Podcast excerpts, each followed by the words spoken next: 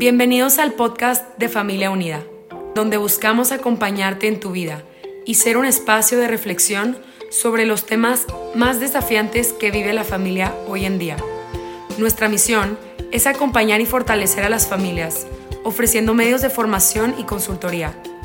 Gracias por permitirnos llegar hasta ti. Confiamos en que cada episodio será una oportunidad de aprendizaje y reflexión personal. Las opiniones aquí expresadas son exclusivas del autor y no representan la postura de Familia Unida Internacional. Ven Espíritu Santo, llena los corazones de tus fieles y enciende en ellos el fuego de tu amor. Envía, Señor, tu Espíritu Creador y renueva la faz de la tierra. Oh Dios, que has iluminado los corazones de tus hijos con la luz del Espíritu Santo, haznos dóciles a sus inspiraciones para gustar siempre el bien y gozar su consuelo. Por Cristo nuestro Señor. Amén. Buenas, buenas, buenas. Bienvenidos a este segundo episodio de este podcast de Acompañándote en tu vida, de Familia Unida. Eh, seguimos hablando de las heridas. En el episodio anterior hablábamos de, la, de un poco el concepto, de a veces el, eh, la dificultad que puede haber frente al tema de las heridas, del concepto de las heridas, y tratábamos de explicar un poquito qué era, y mencioné que eran estos acontecimientos importantes en nuestra vida, que habían tenido una importancia al menos para nosotros, y que habían dejado una repercusión, una huella, y una huella que afectaba, ¿no? Y les mencioné cómo cuando una persona está lesionada, se le nota, eh, físicamente se le nota. Bueno, pues también las heridas espirituales se notan y se notan por una sobrereacción. ¿No? Eh, cuando nosotros, eh, no sé si ustedes vieron la serie de, Doctor House, creo que se llamaba. Yo la verdad es que no, no la vi, pero, pero he visto como cortos de esa serie. Y entiendo que el mérito de este personaje, del personaje principal, dentro de toda su situación personal, lo que sea, como que el chiste era que le mandaban pacientes y nadie sabía que tenía el paciente y todo el mundo lo veía ahí pachucho y le veía al paciente ahí que estaba todo como este como todo mal y que no sé qué y no sabían qué tenía y tendrá esto tendrá el otro y no pues que ya le dio el aire y que no y que no sé cuánto y que ah, cada quien sacando sus conclusiones y de repente llegaba el doctor House y lo veía y decía no hombre lo que este tiene es y decía la enfermedad, una enfermedad extrañísima que nada más él conocía, porque justo cuando entré vi cómo parpadeó con un ojo y luego se rascó atrás de la oreja y, y luego tosió dos veces este, hacia abajo, ¿no? No sé cómo se llama toser hacia abajo, pero o ojo, ojo, así, ¿no? Entonces, total, que veían eso y decía, tiene esta enfermedad. Bueno, el diagnóstico es la clave. El diagnóstico es la clave. Un buen médico sabe hacer un buen diagnóstico. En la vida espiritual también hay que hacer un diagnóstico.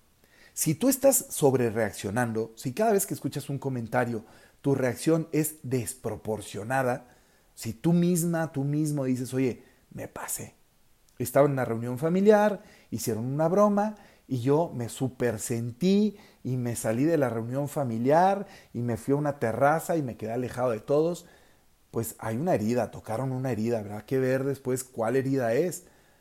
Si tú estás en una reunión de trabajo y en algún momento alguien hace un comentario o haces un comentario y no te pelaron y te super enojas y como no te puedes salir porque es reunión de trabajo, te, te, cierras y te cortas y te vas y te quedas callado y te cruzas de brazos y no vuelves a abrir la boca en toda la reunión, pues hay una reacción desproporcionada, ¿no? O sea, normalmente no actuaríamos así. A veces, como no nos damos cuenta de que traemos una herida, parece que siempre actuamos así, pero siempre actuamos así porque siempre estamos con esa herida y no la hemos resuelto. ¿Ya? Entonces, lo primero es identificar cuál es mi herida. Y para identificar mi herida me voy a los síntomas para poder hacer un buen eh, diagnóstico. ¿Qué me está haciendo reaccionar así? ¿Qué me pasa cuando algo me pasa? ¿Y por qué me pasa? Entonces, lo primero que yo les recomendaría es tener pequeños momentos a lo largo del día, un momento a lo largo del día de paz, de un examinar la, la propia conciencia, de examinar tu consciente verdad y ver cómo estás, cómo te sientes. Y ahí puedes a lo mejor revisar rápidamente tu día e irte a aquellos momentos más fuertes, más eh, que, que, impactaron un poco más, ¿no? Dicen los chavos, los highlights del día, los momentos fuertes del día. Bueno, entonces vete a esos momentos y identifica reacciones que a ti te hayan parecido desproporcionadas. Y luego trata de averiguar por qué será, por qué son, ¿Por qué sobrereaccionaste frente a eso que sucedió? Y va a ser más fácil a partir de ahí ir buscando cuál es la herida que está de fondo. ¿Qué fue lo que había en el fondo que te generó eso? Yo les mencioné en el episodio pasado que esta autora, Alice Bourbeau, hablaba de cinco heridas. Una herida de rechazo. La herida de rechazo y la herida de abandono no son lo mismo.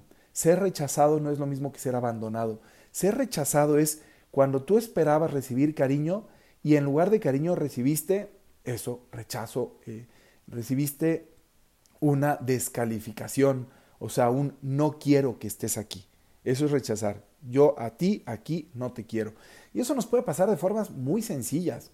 Eh, resulta que cuando eras chiquito estabas en la escuela y fuiste a jugar con tus compañeros y, y, por lo que sea, por el motivo que sea, alguno de tus compañeros dijo, no, tú no, tú no entras en esta bolita y te rechazaron. Hay niños a los que a lo mejor dicen, ah, y se van con otra bolita. Hay niños a los que a lo mejor en un determinado momento, porque fue una determinada persona, ¿verdad? Por misteriosa razón, pero eso le marcó. Se sintió rechazado. O sea, no solamente no elegido, sino despreciado, descalificado. Esa es la herida de rechazo. Y normalmente la herida de rechazo genera en algunos la máscara, o sea, el, el sobrecomportamiento de huidizos es la gente que huye, rehuye. Para no ser rechazado, yo mismo me autorrechazo y, y rehuyo, ¿no? Este, tengo conversaciones más o menos cortas para no tener que ahondar. Eh, llego a un grupo y medio le saco la vuelta y saludo, pero me quedo un poco en la periferia, porque tengo miedo de que el grupo me rechace, por lo que sea, por la herida que traigo en mi infancia, que luego se fue reafirmando por, por, por, por nuestra propia condición de, ¿verdad? De, la naturaleza herida. Eh, entonces, es eso. La segunda herida es la herida de abandono. La herida de abandono no es un solo no quiero, sino es un no puedo. Es decir, un niño puede ser abandonado porque su mamá o su papá no pudo, no, no, no supo cómo quererlo, cómo acompañarlo, cómo ayudarlo, se sintió sin fuerzas para. O los amigos, de pronto a lo mejor yo estaba esperando que me cuidaran, no sé, yo por ejemplo pienso en cuando yo era chiquito, estaba en el parque y, me le perdí a mi papá pero como yo veía a mi papá, mi papá no me veía a mí, pero yo sí lo veía a él, entonces mm, de pequeño pude haber generado yo la herida de fui abandonado. Estaba en el parque y mi papá me abandonó, se fue caminando sin mí. En realidad lo que sucedió es que mi papá me estaba buscando, pero no me encontraba, pero yo sí lo veía a él, aunque él no me veía a mí. mi papá me estaba buscando, pero yo pude haber dicho, mi papá me abandonó, me dejó en un sitio, ¿ok? O sea, no estoy hablando de la objetividad de lo que sucedió, sino de lo que yo sentí.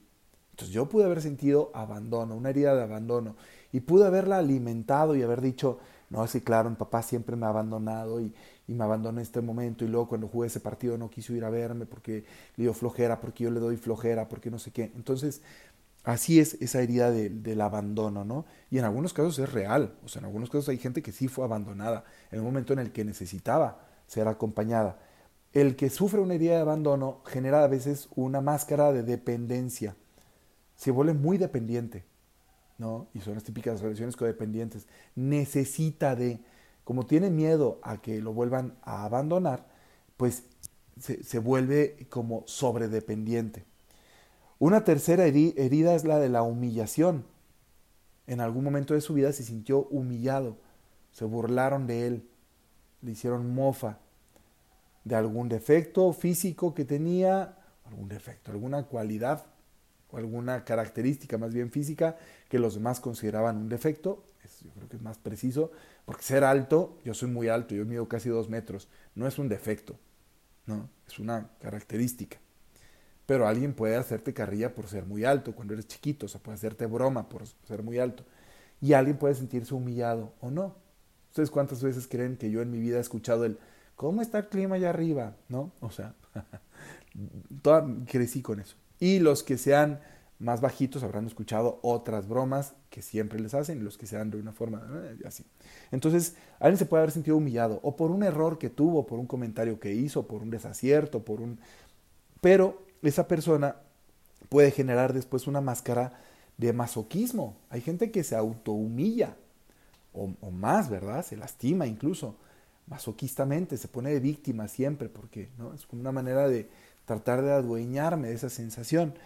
Hay también una herida de traición, cuando yo pensé que una persona iba a reaccionar de una forma y reaccionó de otra y me sentí traicionado. Y esos generan un comportamiento de control, son los típicos controladores, quieren controlar todo para que no les vayan a fallar, ¿no? Y luego por último hay una herida de injusticia, que hace que la gente se vuelva muy rígida. Yo siento que fui tratado con injusticia y me vuelvo implacable, implacable en el tema de justicia. Soy un luchador cada vez que siento que hay una injusticia, me vuelvo pero inflexible, porque de chiquito sentí en algún momento que hubo una injusticia conmigo. ¿Ok? Esas son las cinco heridas que, que me menciona esta Liz Borbeo y que obviamente es una psicóloga y pues son más o menos como esas las heridas más reconocidas, las más generalizadas. Vamos a ir en el siguiente episodio a ver otra categoría de heridas que hace Bob Schutz, que es a mí la que más me gusta, y, este, y, un poco cómo reaccionamos frente a esas. Y ahí me voy a apoyar de dos autores, Bob Schutz, al rato les, les describo, les eh, deletreo el nombre, y Gregory Popcak, que son dos autores que me gustan. ¿va? Pero eso lo vemos en el siguiente episodio. Que Dios les bendiga mucho, pórtense muy bien, gracias por escuchar, bye bye.